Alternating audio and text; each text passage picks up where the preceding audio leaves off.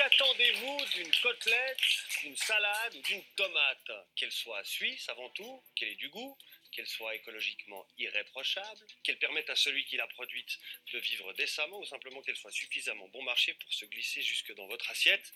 C'est toutes ces questions que pose en filigrane le vote sur la sécurité alimentaire sur lequel vous vous prononcez le 24 septembre prochain. Alors, quelle agriculture dans nos assiettes? C'est le débat d'infrarouge. Bonsoir à toutes et à tous.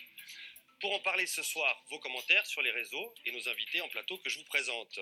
Stéphane Techer, il est agriculteur, directeur de Pro Conseil à Lausanne. Il forme les paysans à l'agriculture du futur, dite 4.0. Benoît de Combeau, entrepreneur, fondateur de Combat Group. Il produit des salades à Yverdon dans des conditions particulièrement novatrices. Fernand Cuche, paysan lui aussi, euh, ancien conseiller d'État neuchâtelois, il défend une agriculture durable et proche de la terre. Daniel Imhoff, membre du comité de la communauté d'intérêt pour le secteur agroalimentaire, c'est difficile à dire, et spécialiste des affaires agricoles chez Nestlé. Pierre-André Tombé, ancien président d'Unitaire et président actuel de l'Alliance pour la souveraineté alimentaire. Il dira non le 24 septembre et il nous dira pourquoi.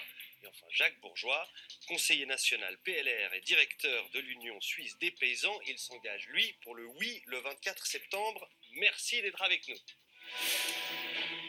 Messieurs, c'est avec vous deux qu'on va ouvrir ce débat, si vous voulez, pour un face-à-face de 10 minutes serré sur l'objet du vote du 24, euh, avant d'ouvrir la discussion à, l'agriculture de demain et aux défis que pose l'ouverture du marché.